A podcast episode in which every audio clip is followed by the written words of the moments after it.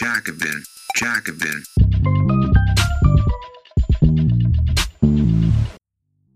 Bevor wir mit der Folge loslegen, noch eine Bitte. Wir haben viel Feedback bekommen, dass euch der Podcast gefällt. Damit wir unsere sozialistischen Ideen weiterverbreiten können, erzähl doch gerne deinen Freunden und Genossen davon. Oder teil die Folge. Vielen Dank. Carola Rakete. Warum sollte jemand mehr als zwei Millionen besitzen?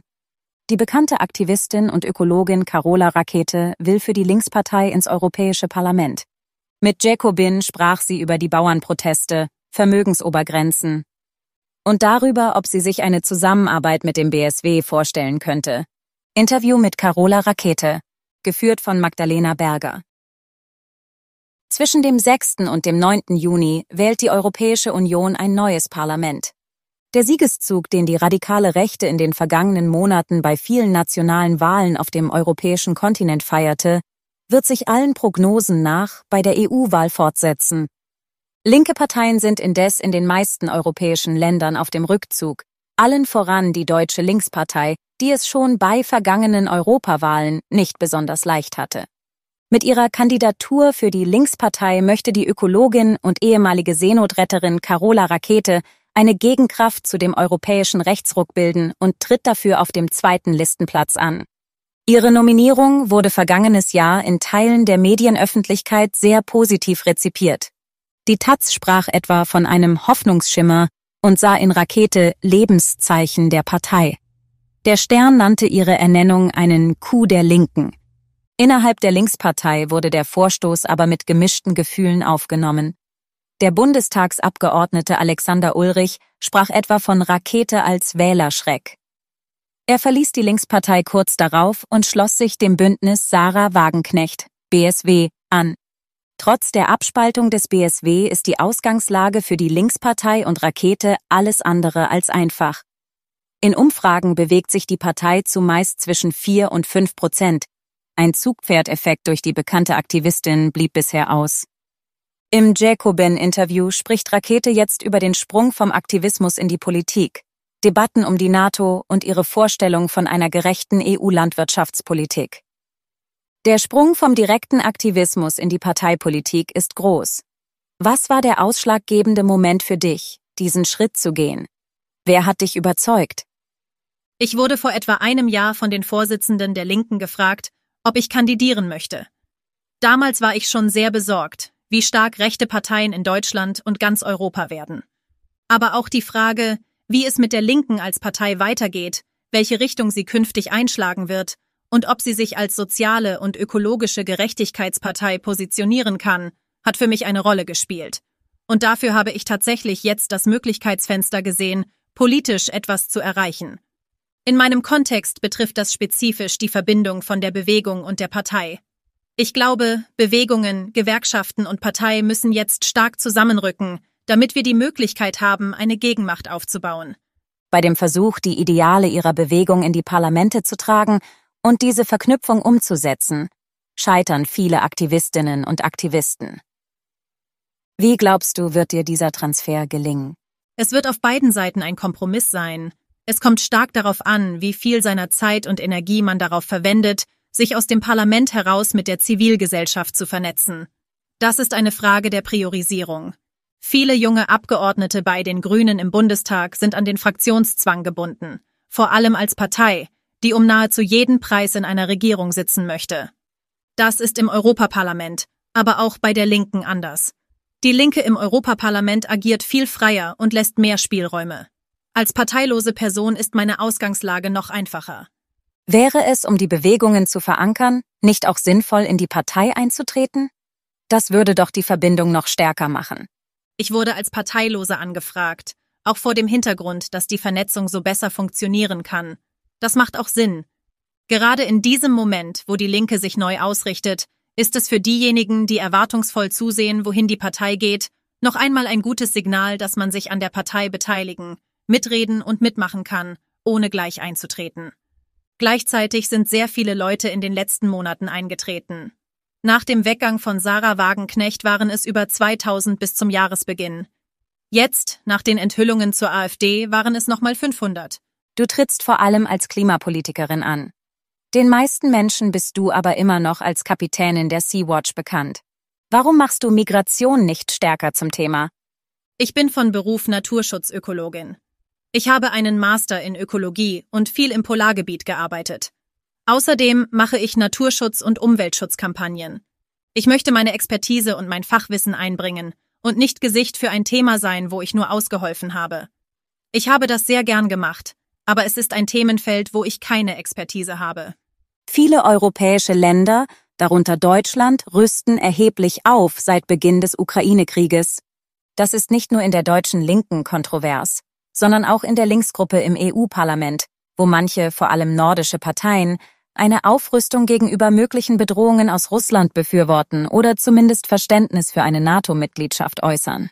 Welche Linie würdest du für die Linkspartei in Brüssel einschlagen? Mein Fachgebiet ist Klima und ich stehe für den Klimaschutz. Aufrüstung und Krieg sind absolute Klimakiller und damit ist mein Standpunkt auch klar. Es ist aber nicht mein Schwerpunktthema.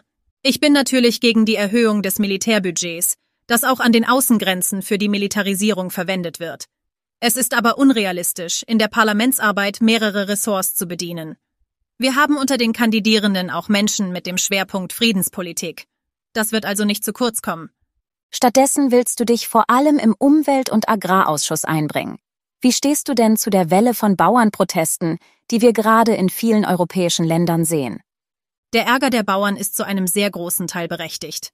Es gibt einfach 30 Jahre verfehlte Landwirtschaftspolitik, zum größten Teil geleitet von CDU und CSU. Natürlich war auch das aktuelle Handeln der Bundesregierung nicht schlau. Momentan gibt es keine Alternative zum Agrardiesel, an diesem Beispiel zeigt sich also, dass an der falschen Stelle gekürzt wird. Würde es einem um die Klimaziele gehen, könnte man an anderen Stellen Treibstoff einsparen. Man hätte eine Kerosinsteuer einführen, das Dienstwagenprivileg angehen, den ÖPNV ausbauen oder Kurzstreckenflüge verbieten können. Gleichzeitig ist es total einfach, Geld für diese Transformation zu generieren, wenn man, anders als Herr Lindner das will, Steuern für Leute, die ohnehin mehr haben, erhöht. Durch eine Umverteilungspolitik könnte man den notwendigen Umbau bezahlen. Und auf EU-Ebene? Das Problem der Landwirtschaftspolitik ist total vielfältig. Zuletzt wurde im EU-Parlament ja nochmal zur Gentechnik abgestimmt. Obwohl 92 Prozent der Verbraucher in Deutschland keine Gentechnik wollen, wird es sie in Zukunft voraussichtlich geben. Das passiert alles aufgrund der Agrarlobby, die in Brüssel riesig ist. 30 Prozent des EU-Budgets werden ja für Subventionen im Agrarbereich verwendet. Das heißt, die Agrarlobby von Bayer oder Syngenta macht sehr viel Druck. Ihr Hauptargument ist, dass Gentechnik dabei helfen würde, Pflanzen zu züchten, die resistenter gegen die Klimakrise werden. Das ist aber völliger Quatsch. In der Vergangenheit haben wir gesehen, dass der Einsatz von Gentechnik, zum Beispiel in den USA, zu einem viel höheren Pestizideinsatz geführt hat. Das macht den Anbau für die Bauern noch teurer. Im Prinzip gibt es nur zwei Konzerne, die Marktmacht über das komplette Saatgut haben, man könnte auch ohne Gentechnik klimaresiliente Pflanzen züchten. Gegen den Welthunger nützt Gentechnik auch nichts. Den könnten wir mit Umverteilung besser bekämpfen. Wie bewertest du die EU-Agrarpolitik außerhalb dieses Bereichs? Man muss wegkommen von den Flächenprämien, wo Förderungen nach Hektar vergeben werden. Das heißt nämlich, dass große Betriebe einfach mehr Subventionen bekommen. Diese Betriebe haben aber wegen ihrer Größe pro Hektar weniger Ausgaben. Agrarsubventionen als solche müssen aber erstmal erhalten bleiben und gezielt für soziale und ökologische Leistungen der Bauern ausgezahlt werden. Das ist auch der Unterschied zur AfD, die die Subventionen komplett abschaffen will. Ein Beispiel dafür wäre eine Junglandwirtinnenförderung. Bauern sind ja eine relativ alte Berufsgruppe. Für junge Menschen ist es richtig schwierig einzusteigen und an Land zu kommen, wenn sie keines erben. Eine Förderung für junge Landwirtinnen und Landwirte könnte somit ein soziales Instrument sein. Eine andere Möglichkeit ist, die Förderung daran zu knüpfen, wie viele Arbeitskräfte pro Hektar ein Betrieb hat. Der Gemüseanbau ist beispielsweise sehr arbeitsintensiv. Den wollen wir fördern, weil wir aus ökologischer Sicht die Tierzahlen massiv senken müssen. In Deutschland haben wir etwa Klagen von der EU, weil die Tierhaltung unser Grundwasser verseucht. Es muss strukturelle Programme geben, um die Tierzahlen zu verringern und den Bauern diese schwierige Umstellung zu ermöglichen. Es braucht ein ganz anderes Agrarkonzept von Seiten der EU. Im Bereich der Wirtschaftspolitik hast du ein Wirtschaftssystem ohne Wachstum gefordert.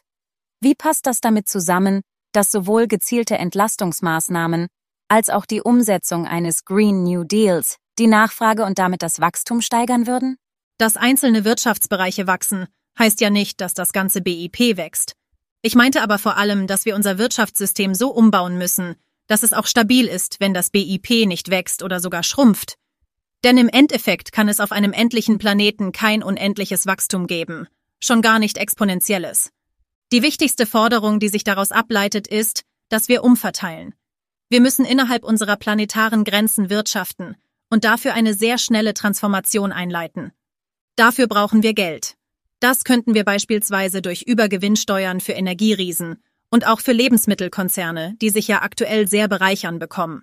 Es braucht auch eine Vermögensabgabe und ein Sonderbudget dafür, dass wir die Transformation schaffen. Wenn ich in der Lausitz den Strukturwandel angehen will, ist das Problem einfach, dass es dafür zu wenig Geld gibt und dass es derzeit auch noch falsch ausgegeben wird. Der wichtigste Punkt ist aber, dass das reichste Prozent in Deutschland 35 mal so viel verbraucht wie die untere Hälfte. Um die Transformation sozial gerecht durchzuführen, müssen wir zuallererst Emissionen einsparen, die wirklich Luxus sind. Das beginnt mit Privatjets, aber betrifft auch Inlandsflüge oder die Neuzulassung von Autos mit einem Gewicht von über zwei Tonnen. Der größte Anteil der Verschmutzung durch Reiche entfällt aber nicht auf ihren Konsum, sondern auf ihre Produktionsmittel. Was stellst du dir in diesem Bereich vor? Gerade im Bereich der Energie sollten wir die Produktion komplett in Bürgerhand bringen, sie entweder vergesellschaften oder verstaatlichen. Damit nehmen wir die Profitorientierung weg, was sehr gut gleichzeitig mit einer Umstellung auf Erneuerbare geschehen kann. Es ist wichtig, dass die Energieproduktion nicht in Konzernhand ist. Du hast in einem Interview vor kurzem auch eine Vermögensgrenze gefordert. Damals hattest du noch keine Zahl parat. Hast du sie jetzt? Nein, das sollte gesellschaftliche Aushandlung sein. Deshalb möchte ich eine Debatte darüber.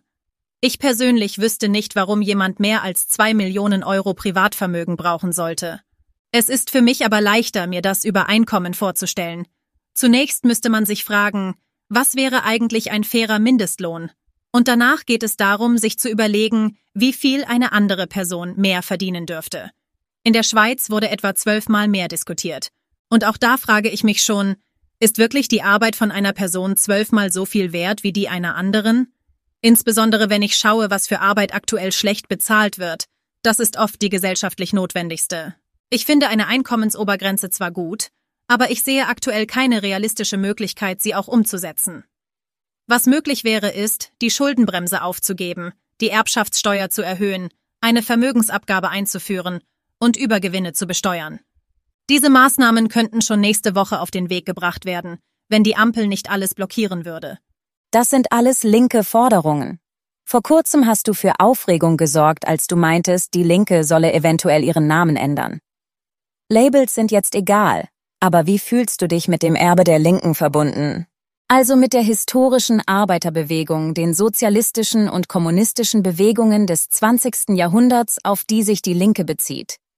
Ich bin kein Mitglied der Linken, aber natürlich fühle ich mich mit Positionen wie auch Menschen in der Partei verbunden. Wenn wir die Klimakrise lösen wollen, müssen wir das über soziale Gerechtigkeit und Umverteilung tun. Wir brauchen dafür die breite Masse und müssen Projekte finden, in denen das Anliegen von Klimagerechtigkeit lokal und vor Ort sichtbar wird und wir es auch mit Arbeitskämpfen zusammenführen. Im Tarifvertrag Nahverkehr haben zum Beispiel Fridays for Future und Verdi gemeinsam die Kampagne Wir fahren zusammen gestartet.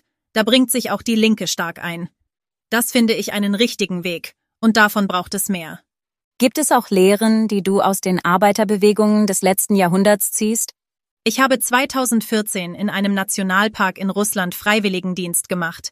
Das frühere sozialistische System in Russland und anderen postsowjetischen Ländern stand dem Westen aus ökologischer Sicht in vielen Punkten in nichts nach. Wir brauchen ein grundlegend anderes Wirtschaftssystem. Einfach nur ein Zurück zu diesem Sozialismusvorbild wäre heute nicht mehr zeitgemäß.